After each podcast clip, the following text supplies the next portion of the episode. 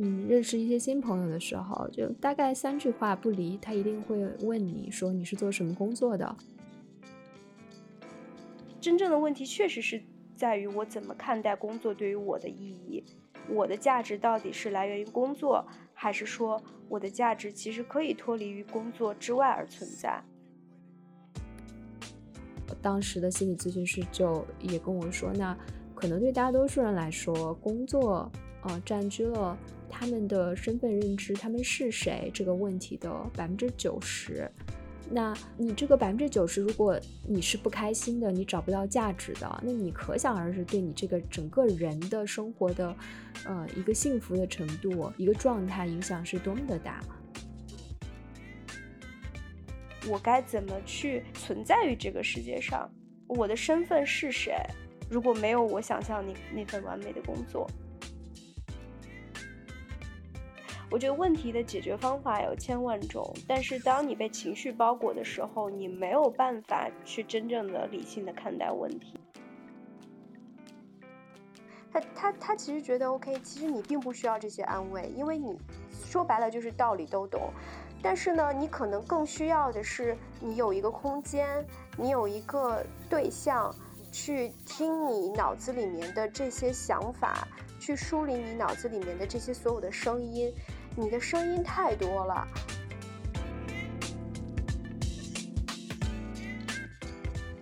大家好，欢迎收听《悲观生活指南》，我是 Michelle。大家好，我是维。我们又好久没录了。对，我们现在已经变成月更播客了，但我们每一次都有一些自认为合理的原因吧。这次是因为啥呢？这次最近确实是太忙了，就各种事情堆到一起，再加上又感冒了。然后，但前段时间可能也是因为心理上会对录播课这件事情有点抵触。就是觉得好像自己状态也不是很好，就没有办法坐下来去聊一些有正向输出的东西吧。就觉得自己有很多问题没有想清楚，也不知道要说什么。对，我觉得可能主要是我们从年龄焦虑那一期开始，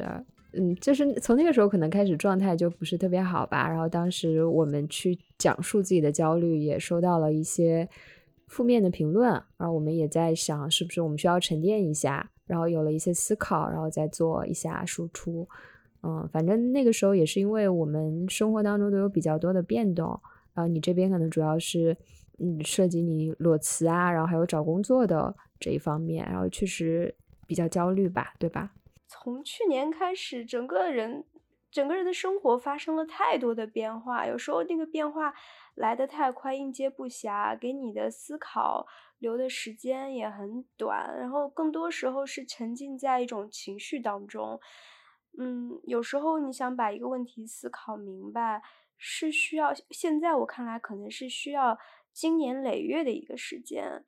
比如说我们在去年之前，我们做播客，可能更多是把我们二十多年、三十多年的一个经历去回顾，呃，去讲述我们那个时候的一些人生对人生的一些。暂时的一些看法吧，好像一股脑的把一些自己积累的看法都讲出来，但是，殊不知其实我们一直在一个动荡的成长的过程中，然后这段时间可能又经历了我们这个年龄段又特别多的新的经历，其实留给你的时间沉淀时间并不多，所以我反而觉得。从输出的角度，我变得不知道该怎么输出，或者从哪个角度输出什么东西了，自己也没有形成一个很成熟的观点吧。嗯，但是你提到的，就前段时间，比如说又裸辞，然后加上找工作，除了年龄焦虑那一期我讲的关于年年龄的一些思考之外，我觉得这个经历又给了我关于。以前我们聊过很多次的关于工作的这个思考，关于怎么面对裸辞，怎么面对裸辞之后没有事情做，然后又处于一个找工作的焦虑，怎么面对一个焦虑的自己，所以这些问题好像又是原来的旧的问题又卷土重来，反而没觉得自己有一个更好的应对方式。对，我觉得就是你处于一个问题当下的时候。你你在那个当下，你就是特别没有头绪，就像我们录那个年龄焦虑那一期，我们就一直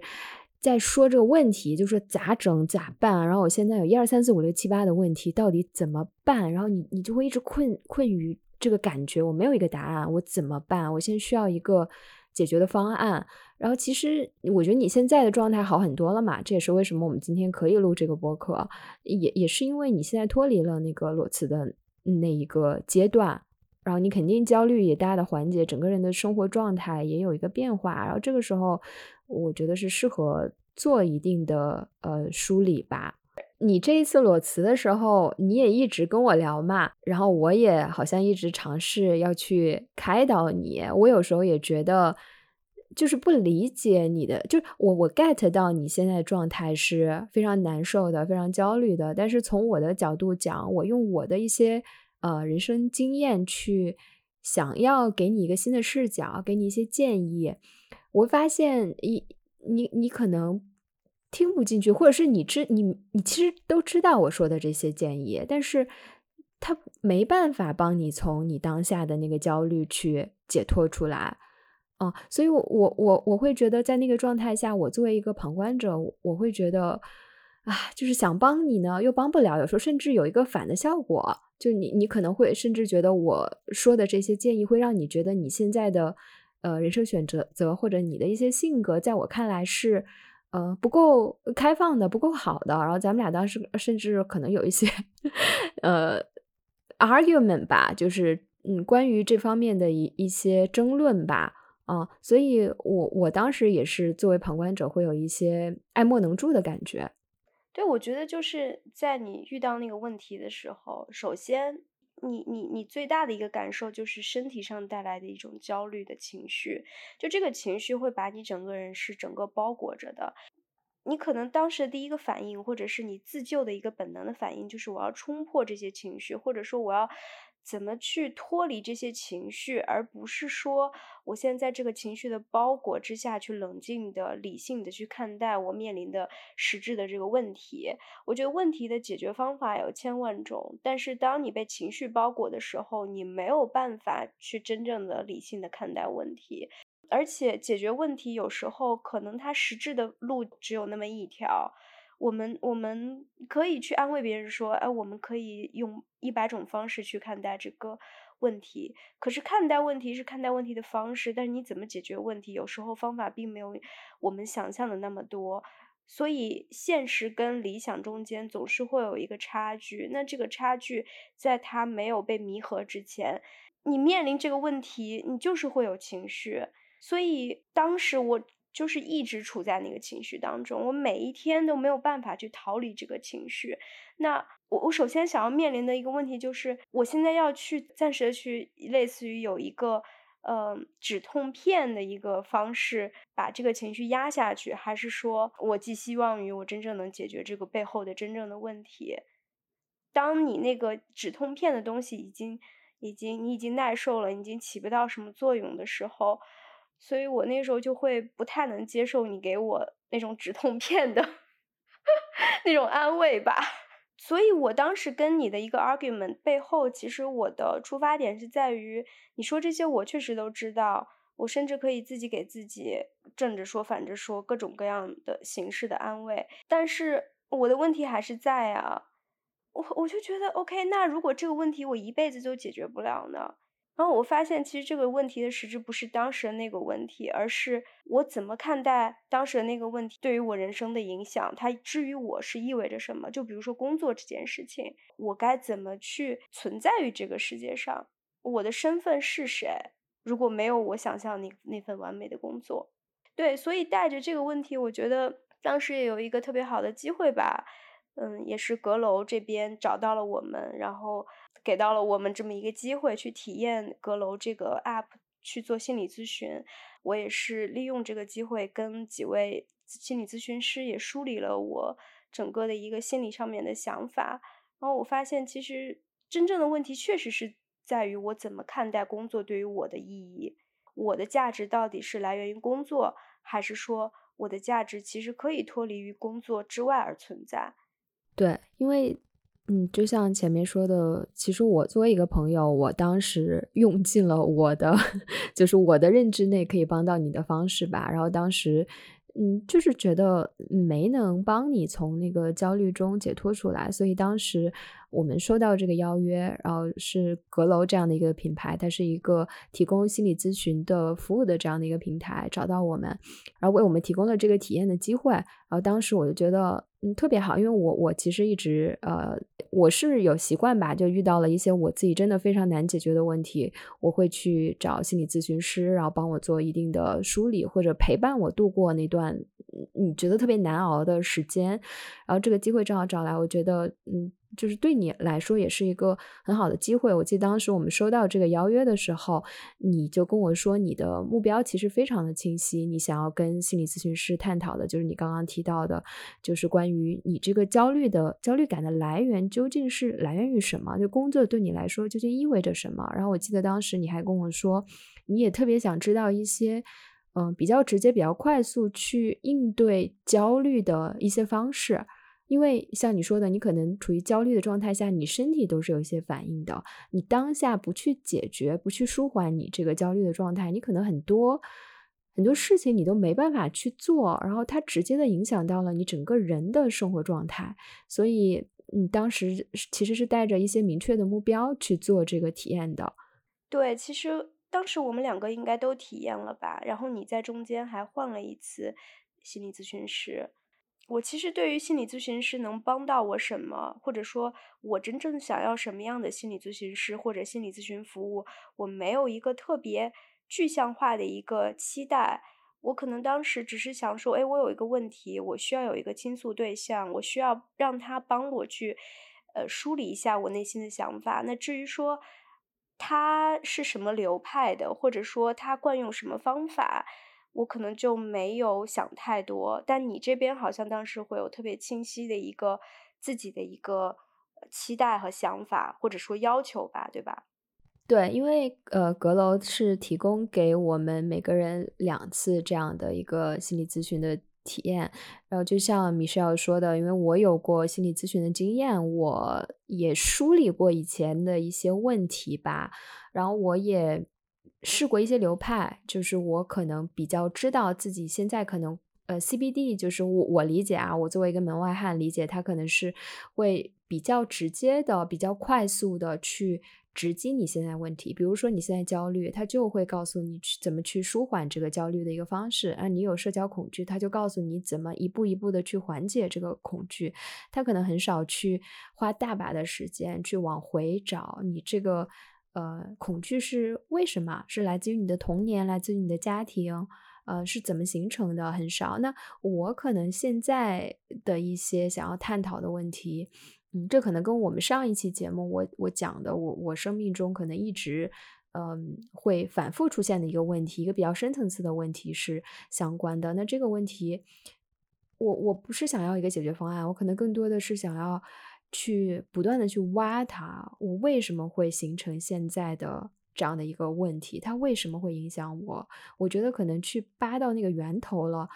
它会自然而然的给我一种去跟他和解的这样的一个结果。所以，你可以说我进行阁楼这两次体验，我的目标也相对明确。我现在就想找一个更适合我这个需求的这样的一个心一个一个呃流派的心理咨询师啊，所以。嗯，正好阁楼的这这个服务是说，嗯，它有一周的这样的服务，然后我可以进行一次五十分钟的跟心理咨询的跟跟心理咨询师的语音或者视频的呃咨询，然后另外呢还有一周的时间，五天的时间，我可以跟他。呃，进行文字上的一个沟通，所以我是先通过文字，我跟心理咨询师讲了我大概是一个什么样的需求，我想要达成一个什么样的目的，然后我也去看了心理咨询师他们的那个资料，他们的流派是什么，然后我选定了一个，然后第一个咨心理咨询师聊过之后，我是觉得可能还是不太符合我的预期，或者你你甚至可以说的悬一点吧，我们的磁场不是很。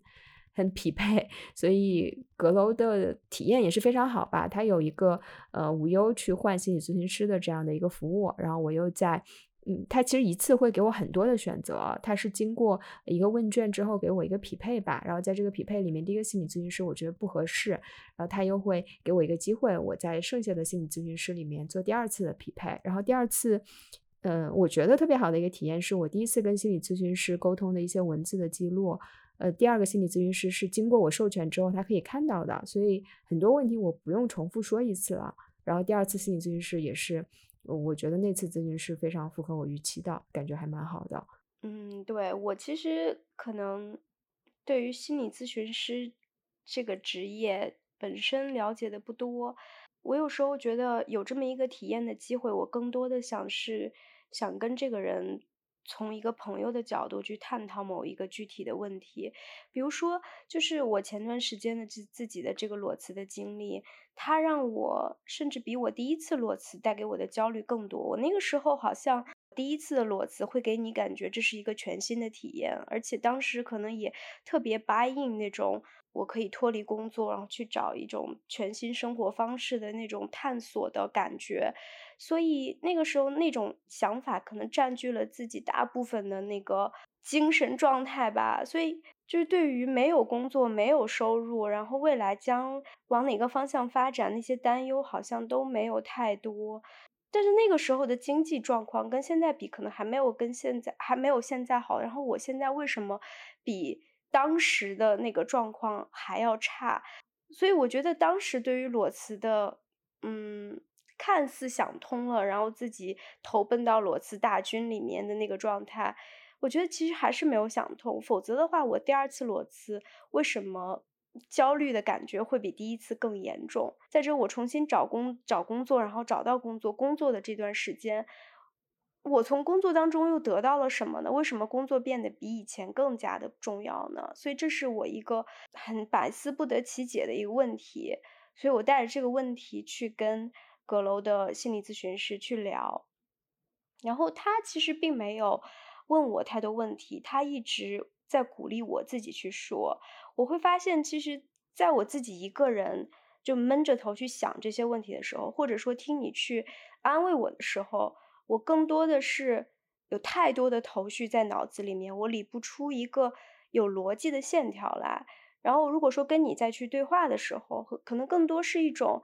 我想要去说服你，或者说我想要去传达我的焦虑，希望你能够理解我。一旦跟朋友之间产生这种安慰被安慰的关系，我反而并不能真正客观的看待这个问题。我在跟阁楼的心理咨询师交流过程中，我发现。其实你面对的是一个可以接收你信号的人，但是你又没有去把这个接收你信号的人当成一个你一定要去说服他，然后你一定要跟他有一个特别深入交流的这么一个对象。就是因为我觉得，我一旦需要跟对方深入交流，一定要让对方去信我，嗯，或者说接受我的那套说法的话，我就会变得有一点攻击性，我就会变得有一点。希望去说服对方，哎，我觉得这个要把自己的，这这是因为你你不想跟心理咨询师深入交流吗？我觉得更多应该是可能我作为一个就是非心理咨询师，一个普通人，我跟你交流的时候，我带着我的一些看法，我告诉你，米少，你不该焦虑，你看你多优秀。或者是你工作不应该那么重要，你怎么怎么样？就我是带有我自己强烈的一个价值判断的，然后这个时候你才会想要说服我。就是说，我觉得我没有在聆听，就是我的聆听不是一个全盘接受的状态，就我像一个海绵一样把你都吸回来。我可能更多的是，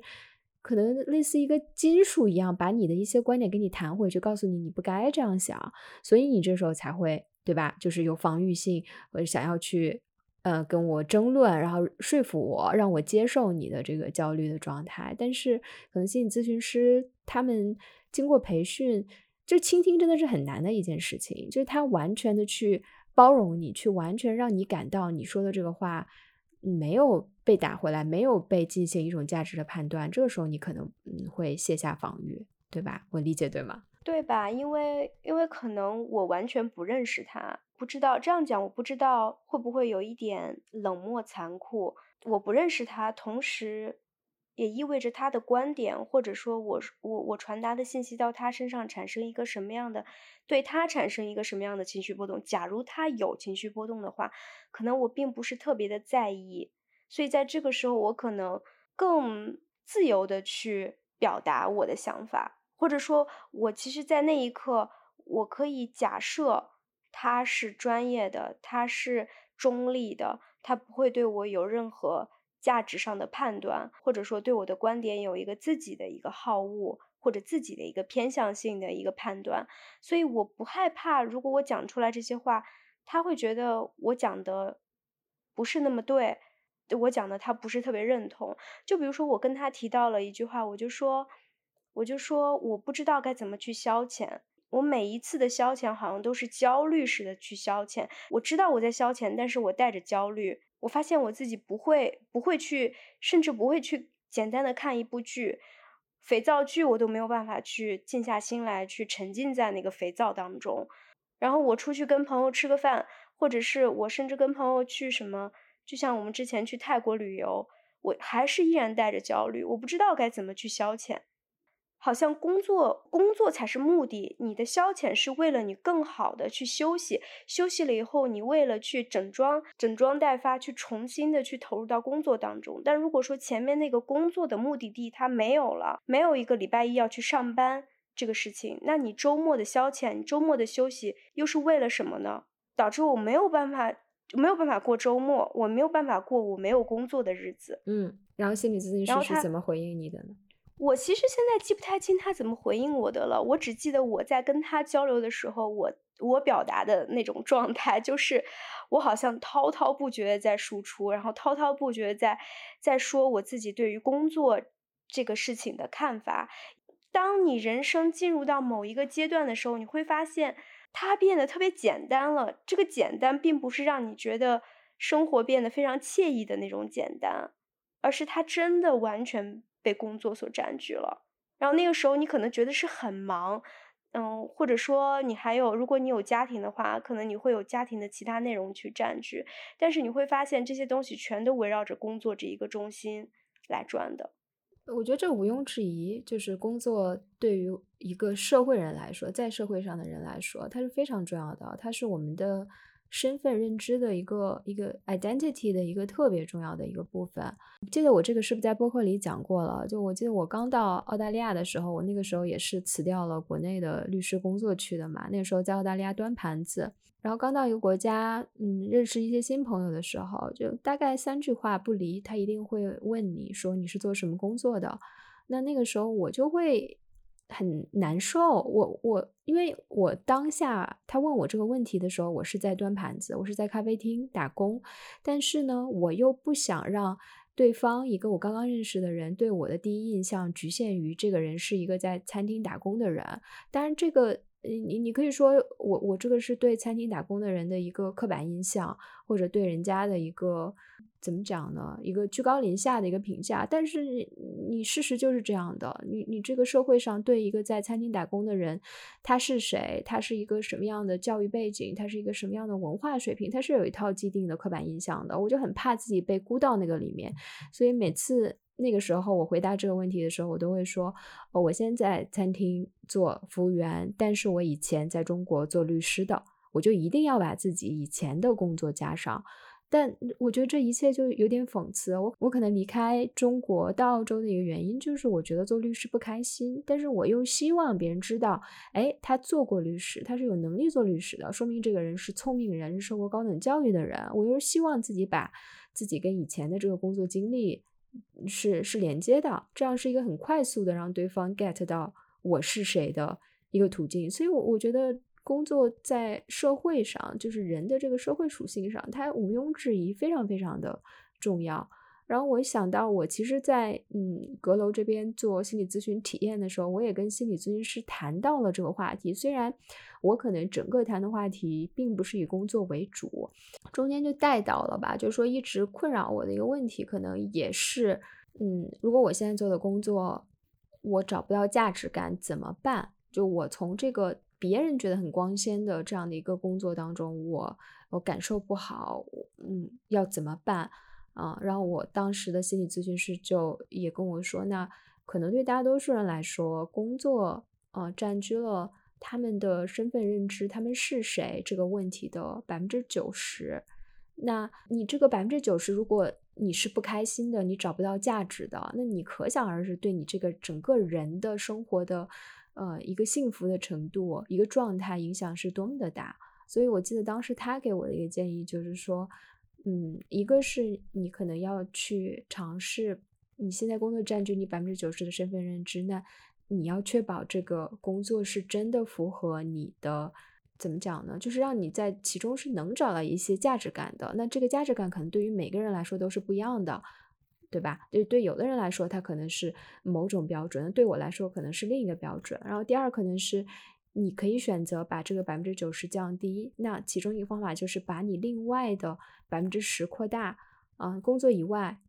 你还是谁这个问题？那这百分之十可能是你的呃其他的社会属性，比如说你的兴趣爱好。啊，比如说一些其他的你在工作之余做的事情，它可以去定义你的这百分之十。你可以通过在这百分之十不断的去投入，把它扩大为百分之二十、百分之三十。那这个时候你可能可以忍受，比如说只占你身份认知百分之六十、百分之五十的工作，你你找不到价值，它只是一个赚钱的工作，或者是它不是你主导的那个价值，你特别赞同的那个价值，但它只是占据你生活的百分之五十。这个时候你是能接受的，因为你另外还有百分之五十的一些社会活动可以为你提供你所要。追求的符合你自己的这种价值感啊，我觉得这也是我从这次心理咨询师呃咨询的体验当中获得的一个还蛮有意思的一个解读吧。嗯，我觉得这个里面有一个问题，就是你是谁和你理想中你认为你是谁，或者说我是谁，我认为我应该成为谁，这两者之间会有一个距离吗？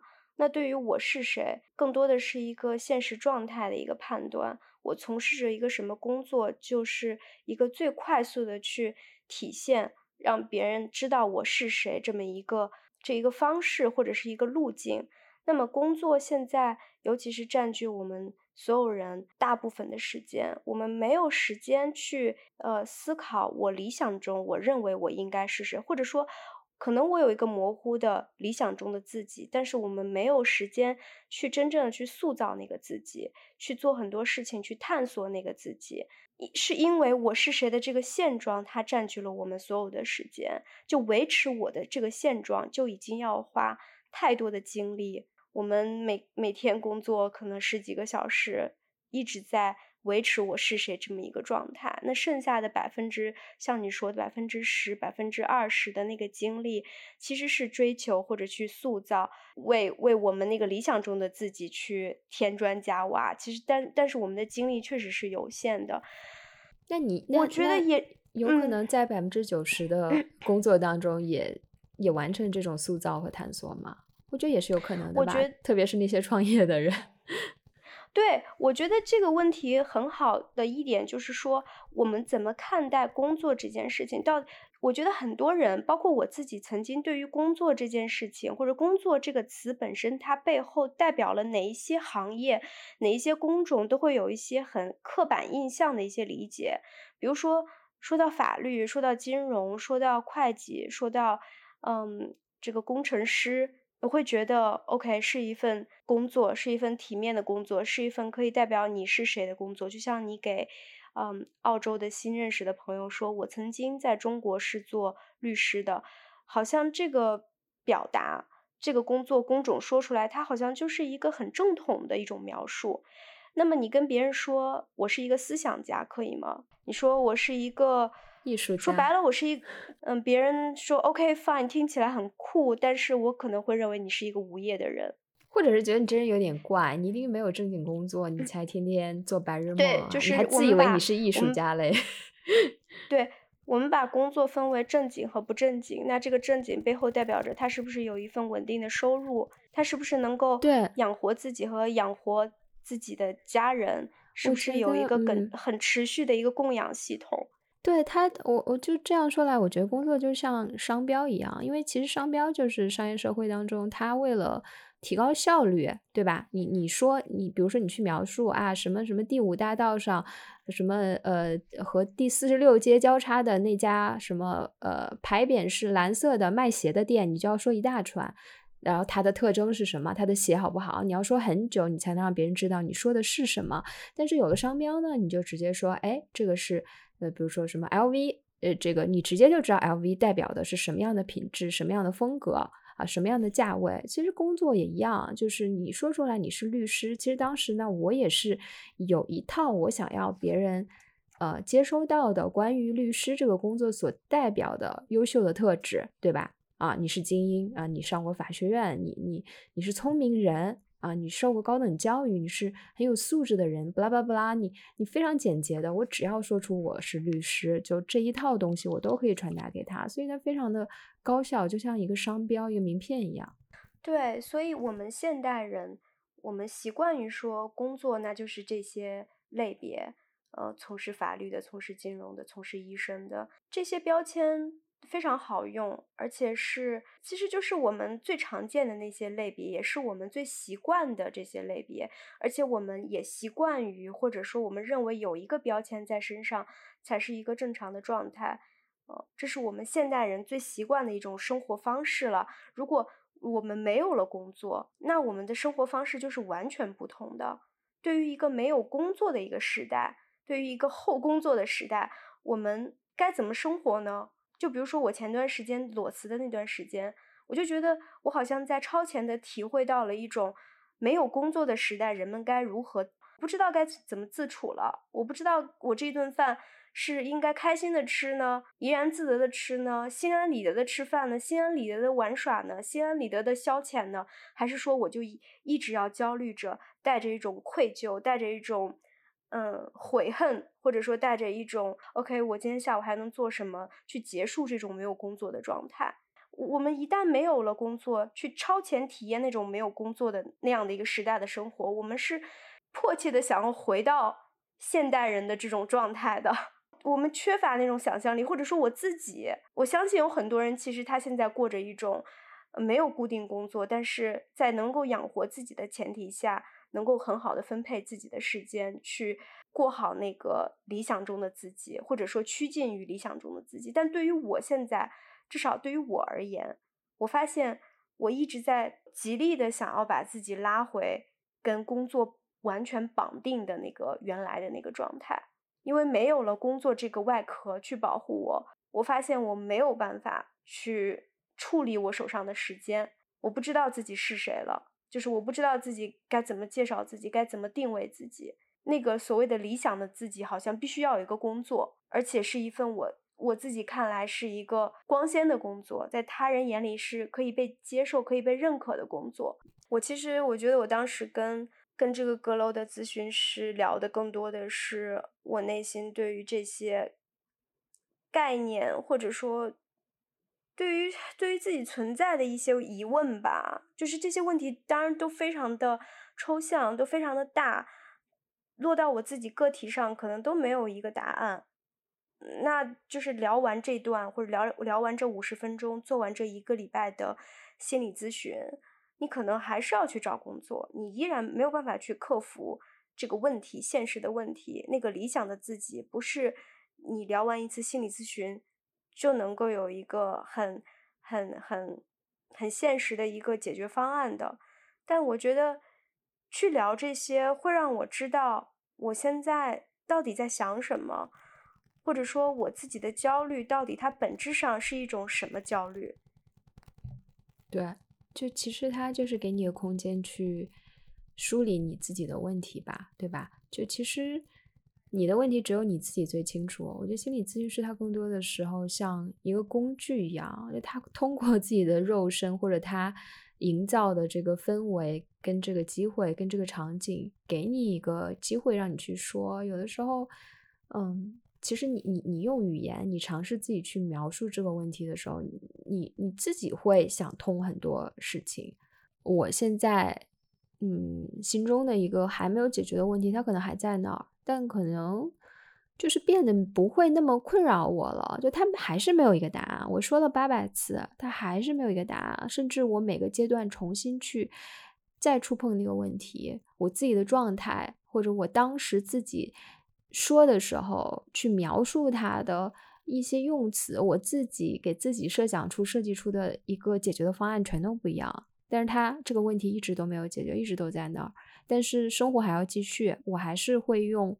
我当下的一个状态去应对它，去解决它啊！但是它就是会一直伴随我。心理咨咨询只是给了我一个一个空间，一个机会，让我自己去去梳理、去总结，然后去触碰这个问题，然后在这个之后，我自己可能会做出一些呃应对的方案。这应对方案可能来自于我我之前的那个梳理，我之前的梳理可能会对它产生某种或大或小的影响。对，我在心理咨询的时候，呃，就是做完以后，心理咨询师给了我一个，嗯，相当于一个。聊完以后的一个总结，他的观察，他说，其实他认为我是一个高功能型的，呃，一个选手。这是啥意思？高功能型？我觉得你也是高功能型，就是高功能型可能啊，我我我当然这个会有一些专业的解释，但我的理解可能是说，OK，其实这些问题呢，你自己是有能力去梳理的。而且你可能想的也会特别的方方面面，你都会想的特别的多，就不是说你有一些呃完全看不到某一面的那样的一个问题，然后需要通过心理咨询去开导你、疏导你。他他他其实觉得 OK，其实你并不需要这些安慰，因为你说白了就是道理都懂。但是呢，你可能更需要的是你有一个空间，你有一个对象。去听你脑子里面的这些想法，去梳理你脑子里面的这些所有的声音。你的声音太多了。这个高功能型选手的意思就是说，可能你脑子里面的声音，呃，是是，嗯，怎么讲呢？是方方面面的。你并没有一叶障目，你并没有说我某一个什么通道被堵住了，需要需要别人帮你疏通。其实你更需要的是表达。就是对于高功能型的这样的一种心理咨询者吧，我觉得心理咨询最大的一个作用，比如说拿我来举例子，我觉得更多的是让让我觉得 OK，其实，嗯，其实我是有能力的。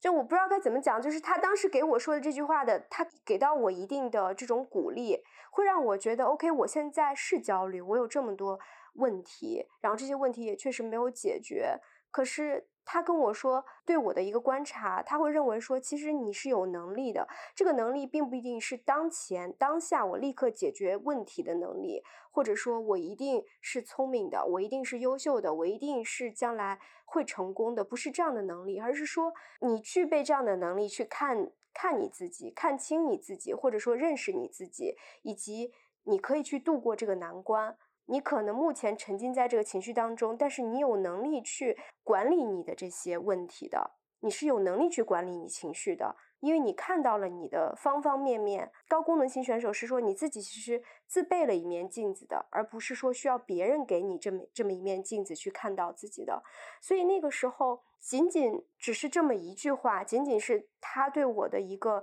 非常嗯旁观者的一个观察，都会让我觉得我有信心很多。会让我觉得 OK，我不是一个对自己完全没有认识的人，或者说我不是一个完全对这个问题没有什么深入思考的人。所以有时候就是你对你的问题是有很多观察的，但是你对你自己并不一定有特别多的观察。我觉得是这样的，就是我觉得这高功能选手的说法还蛮有意思的。嗯，我觉得确实可能我们两个都还就是都比较有反思能力吧。我们我们都对彼此。是谁？我们的问题是什么？然后我们经历了什么？然后我们都会有一定的梳理、跟反思和认识。嗯，你刚刚说那个，就让我想起，嗯，可能我也有过类似的经历吧，就是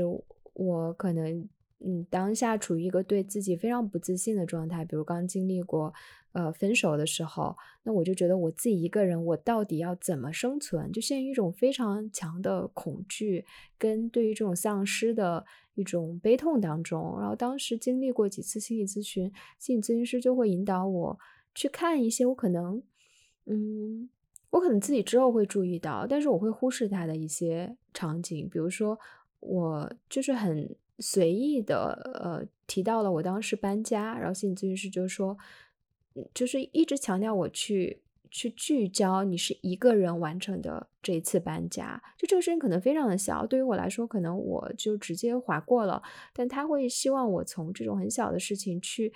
不断的去看到我自己的一个独立生活的能力，就是你的恐惧可能不是真的，你是可以一个人去。处理这些问题的，或者你当下的焦虑只是暂时的。你看你在一步一步的变强大，或者你生活当中有这么多的证据去证明你是一个有能力去独立生活的一个一个非常棒的人，一个你可以在将来非常好的走下去的人。你现在的这一切焦虑、跟恐惧、跟悲痛，它都是暂时的，都会消失。就他会，也会给我一些视角吧。就是我我自己确实是有盲区，即使你是对你的问题，你可以左右互搏，把它分析的非常的深入，但你就是会忽视一些，嗯，生活中更积极的，就让你对自己呃有更嗯更好的认识，意识到自己在成长的这一面认识的一些蛛丝马迹。其实确实是心理咨询师，他可以从旁观者的角度给你一些点拨，然后让你意识到的。其实我当时在跟阁楼的心理咨询师咨询的时候，我注意到一点，其实是在我跟他完成咨询的时候，我才注意到的，我才意识到的，就是我在说的时候，我一直反反复复在说那个问题，就像你刚刚说的左右互搏，我可能刚说完 A 面的问题，然后我瞬间就说，哎，当然我也知道会有什么，哎，我也特别爱。这么说，嗯，还没等他去反应，我已经把。两面全说了，对，牵扯的方方面面，我可能全都 present 出去了。很长一段时间，可能十几二十分钟过去，心理咨询师可能都一句话都没有讲，他只是在点头，或者说他在观察我，我没有意识到他在观察我，他在观察我的肢体动作，他在观察我的用词，他在观察我的眼神是。是是是跟他有一个直接的交流，还是说，其实我在说到某一些问题的时候，我会眼神不自觉的去恍惚，呃，或者说我低下头。当我就是把我这些具体的问题来来回回说完了以后呢，我会发现他会从我的表现方面给到我一个回馈，然后我突然意识到，哦，刚才我确实是这样，原来我都没有意识到我刚才这样了。他会从我其他的方面去观察我，而不是被我带到，或者说被我拉进到那个问题本身里面。然后他也跟着我去想这个问题有哪些方面的呃说法，然后前后是不是一致，逻辑一致，是不是矛盾，然后有没有什么方法可以解决？因为其实问题解决的方法有千万种，能适应我的可能他也不知道，他也刚刚才接触到我，刚刚才认识我。那么他能做的就是观察我这个人说话方式和肢体的一些语言，所以我觉得有时候你可以说跟你特别熟悉的人，他特别了解你，他懂你的所有的过往和你的性格，他可能能给到你特别有用的建议，对你的问题会有一些非常深入的符合你的一些看法。但是对于一个有时候跟你距离非常远的刚认识的，他可能完全不知道你这些问题的背景的，他单从你这个人的一种气场里面，他可能也能非常敏感的捕捉到一些信息，然后这些信息可能是你长久以来其实你是忽略的。比如说，我如果是焦虑的，我如果是不自信的，我如果虽然滔滔不绝的讲着这些大道理，讲讲着这些空泛的、看似很深奥的一些一些理论，但其实我没有去。很自信的去接受它，我没有去接纳它，我也没有去真正的去把它融入到我的生活当中。我在表达的时候，我是有不一样的反应的。其实这些东西对于一个新鲜的眼睛，它是最敏感，就是最能感知到的。对，我觉得也是，呃，就是这种有过专业训练的人，他其实会把注意力更多的放在像你说的你的肢体语言。然后你的甚至你的声调等等，就方方面面去以你为中心去观察你，然后去感受你当下的情绪。他可能想作为你去体会你当时说这个话的时候是什么样的情绪。他一方面在了解你说话的内容，一方面也在通过各种啊听呃呃语调啊，然后肢体啊，去全方面面的去捕捉你吧。对的，就是回到我们刚才。呃，以裸辞和工作的意义这个话题为切入点，我当时跟跟这个心理咨询师聊到一个问题，就是休息到底是为了什么？嗯，休息是为了工作吗？还是说工作是为了休息？到底哪一个才是目的？哪一个是那个途径？因为我想这些问题的一个出发点，可能就是因为我没有办法好好的休息。然后他就问我说：“为什么你觉得你不值得休息呢？”然后我当时跟他讲说：“我说我不值得休息，是因为只有累了才能休息，就是我只有需要休息的时候，我才我才可以去休息。我现在不需要休息，因为我没有一份工作需要我休整好了再去消耗我自己的体力和脑力。但是他当时就会把这个问题引到说，其实你底层。”最大的一个问题在于，你认为自己没有了工作就不不值得生活当中的其他的事情，包括我跟他讲说，我觉得我如果没有工作的话，我可能都不想出去社交。别人不知道你是呃主动裸辞的，以及别人不知道你现在没有工作，是因为很多工作被你拒绝了，你自己没有去。所以你害怕的是那种风险，你害怕的是别人以你现在的这个状态对你去评判判断。对，所以你你觉得自己不值得休息，是因为这个休息本身的状态会让别人认为你自己赋闲在家是不得已的。所以所有的事情都在于说，当然这是当时聊的一个结果，就是你不想让别人认为你是没有选择的，你不想让别人认为你是不得已的，不得已。意味着你是失败的。我觉得就是这个问题还在于，我觉得 it's okay，对吧？就是你会这么想，非常的正常。你害怕别人的眼光，甚至是那些你不在乎人去怎么看你的这些评价，你在乎他，我觉得都非常正常。但是点就在于这个度，就如果他已经影响到你正常的生活，让你极度的焦虑，让你无法正常的。嗯，怎么讲呢？去去社交，去休息，那你确实可能，你你需要去找一个方式调节，不管是跟心理咨询师去聊，还是怎么样，还是进行一些焦虑的缓解，或者自己的一个梳理。那你比如说，那那 OK，你觉得有点烦，那你就朋友圈加个分组，那就你你你也不会多想，也不会影响你过多。我觉得 It's OK，对吧？就是我觉得还是在于一个度。我觉得正常人可能都会多多少少有一些这样的想法。对，而且我觉得有时候我们有这些想法。是有一点羞耻的，对你不要羞耻这个想法，我觉得它非常的正常。它影响到你，你就去处理；它对你影响不大，你就搁那儿，对吧？我觉得这正常人都会有的一个一个一个反应。是，就是正因为它会带给我羞耻感，所以我我不会去跟很多人去聊起。那当我有这种羞耻感和焦虑感一直压在心里的时候，那我觉得可能心理咨询是一个很好的一种表达和抒发的一个途径。是的，所以那次我在体验阁楼 心理咨询的时候，你不正好在我家吗？我还 非让你戴上耳机，因为我觉得虽然咱们俩什么话都讲，然后我其实跟心理咨询师讲那些话，我可能也跟你说过，但我就会觉得有种羞耻，就自己内心极度 不安全感的一些问题，我现在要跟一个人讲，然后我就会希望，就是心理咨询师以外的第三个人都，第二个人，哎，第几个人？第二个人。都不要听到，因为心理咨询确实是可能你在谈的是你羞于跟别人讲的一个话题，这也是它的意义所在吧？给你一个空间，让你觉得你可以去讨论这些你有羞耻感的问题。对，我会觉得我在阁楼的一个体验，跟我之前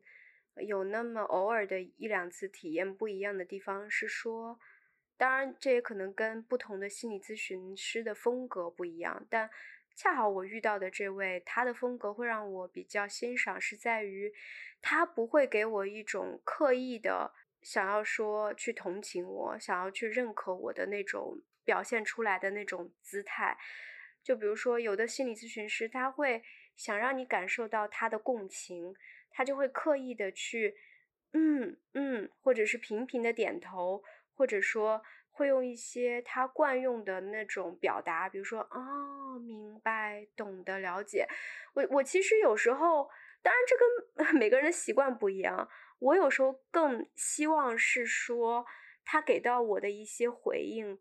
不一定非得全然的去接受，或者说全全然的去理解。可能有时候给到我的是反问，或者说。真的就是提出更多的问题，反而是我更欣赏的一种做法。但比较幸运的就是我在阁楼这次体验里面，确实遇到了这样的风格的咨询师，我还是蛮喜欢的。但这确实跟每个人的呃这个偏好不一样吧。嗯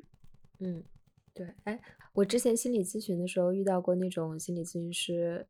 他可能在我讲一些话题的时候，他会皱眉，然后我就会特别在意。然后我心里一直都特别想去在这些场景下直接就问心理咨询师：“你是不是心里在扎着我？你是不是觉得我这个行为你特别的不赞同？”哎，但是我就一直都没有勇气，我就 我就会觉得，嗯，心理咨询师也是一个正常人吧，就他可能共情不到的地方，或者他真的不赞同你的地方，他还是多多少少的会流露出来。然后其实我我我觉得这个时候，嗯，一个。我一直想尝试做法，就是我直接问他，你是不是在炸着我？然后我们就再去讨论为什么我那么在乎他是不是炸着我。就我我觉得心理咨询就是真的千奇百怪，就是你的心理咨询师是什么样的，可能会激发出你的一个不同的一个反应，然后你们两个之间的磁场也是真的蛮重要的。嗯，所以我我觉得阁楼那个就是呃无忧更换心理咨询师的服务确实挺好的。对。嗯，你要是遇到对你皱眉的，你就直接换了。对，但但也不一定，但也不一定。就有的人他特别开放，我可能就觉得我可以直接问他，或者说我觉得这是可以可以接受的一个点，证明他特别真实，我觉得是可以的。这真的是一个蛮玄学的，就完全靠感觉的一个判断，要不要换这个人。就我们节目一开头的时候，嗯，就提到了你其实做这次阁楼的心理咨询体验是带了比较明确的问题的。我们前面也聊了你跟心理咨询师是怎么探索你关于嗯裸辞这段时间的一个焦虑的状态的。然后另外你在心理咨询前也提到你是希望去跟心理咨询师聊一下如何去解决这种具体的焦虑。那你这次咨询有没有嗯收获一些去应对这些具体焦虑的一些方法？你知道吗？就是我心里带着这个具体的问题，但是当我聊的时候，又开始聊偏了，就聊到别的 上面去了。所以这段忘了没聊，是吗？完了，我还想说做个收尾，大家一些有用的工具，结果主播忘了聊。那我觉得这个就是特别好啊，就忘情了。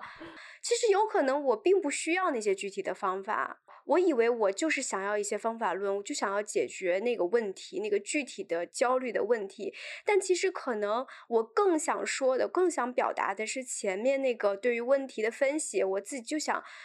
跟别人说那么一通，然后当我说完了，OK，我我觉得，哎，我就忘了那个问题了。其实潜意识。可能我自己认为也没有什么好问的，我自己那些东西我也都知道。就你问 Chat GPT，它就能告诉你，你就不需要占用这宝贵的五十分钟。是的呀，所以我觉得人真的很神奇。有时候你也不知道什么样的一个方式会所谓的这个计划不如变化快。对 我现在的一个体会就是，心理咨询这件事情，你不能把它看的。像救命稻草一样，它它它能够真的能够立竿见影的让你当下就觉得好起来。我觉得更多的是说，OK，我我现在需要这么一小时五十分钟的时间，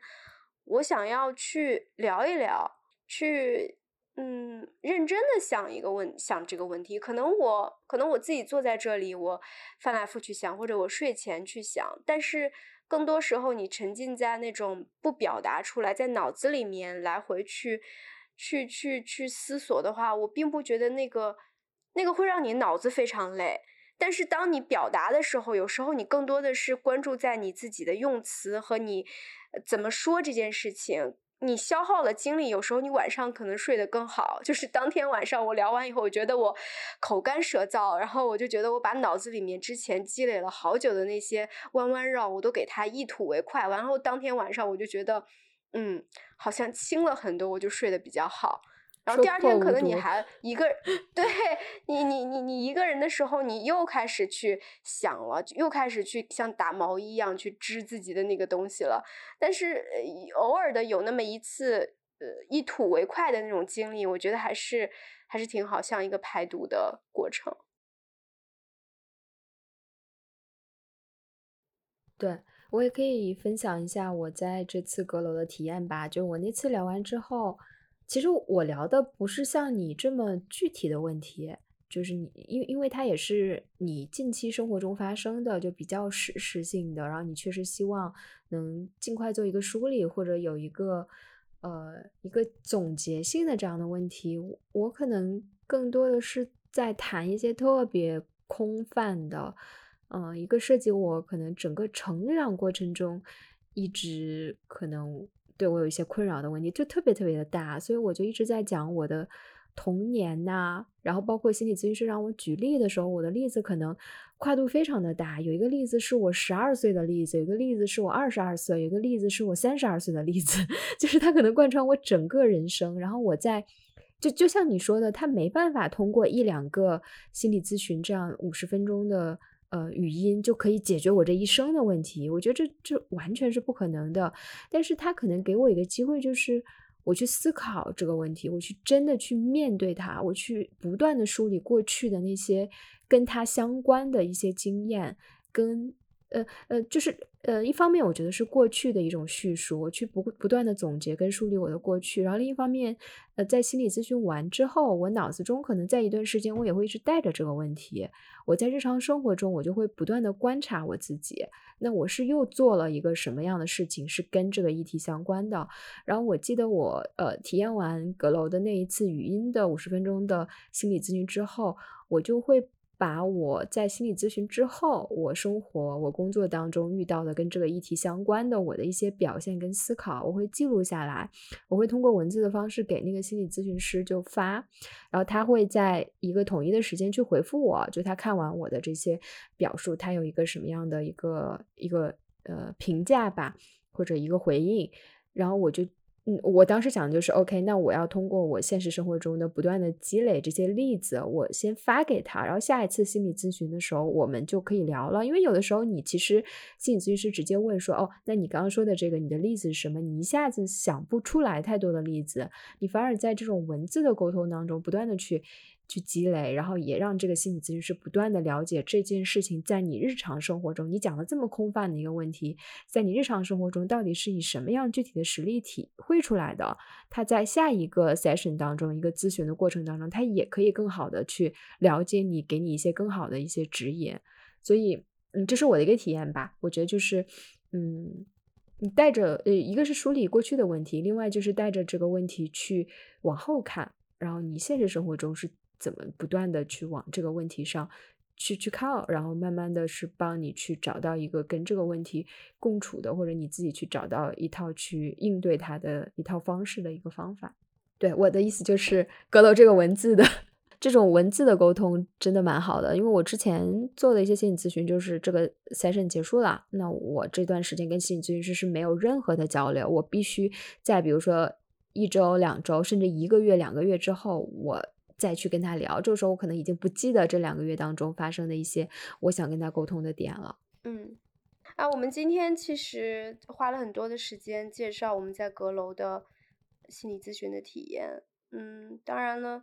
阁楼确实我们挺推荐大家去试一下的。嗯，但是除了去推荐大家试阁楼这个。心理咨询服务之外，其实我们更想这一期我们更想跟大家分享的，就是我们以我这个裸辞，然后中间去心理咨询这么一个历程或者说经历，想要传达的一个信息是什么呢？是说每个人都有非常混乱的时刻，而且混乱的时刻不止一次两次，可能不断的在有，不断的产生，相信自己。或者说，相信还是有方法可以帮我们去度过这段时间的，以及一个东西，可能一个问题，可能确实一时半会儿想不清楚，那就那就让它放在那儿吧，慢慢慢慢的，你会对它有一个不断加深的一些理解和看法吧。唉，这是一个漫长的修行。对，就是你当下的问题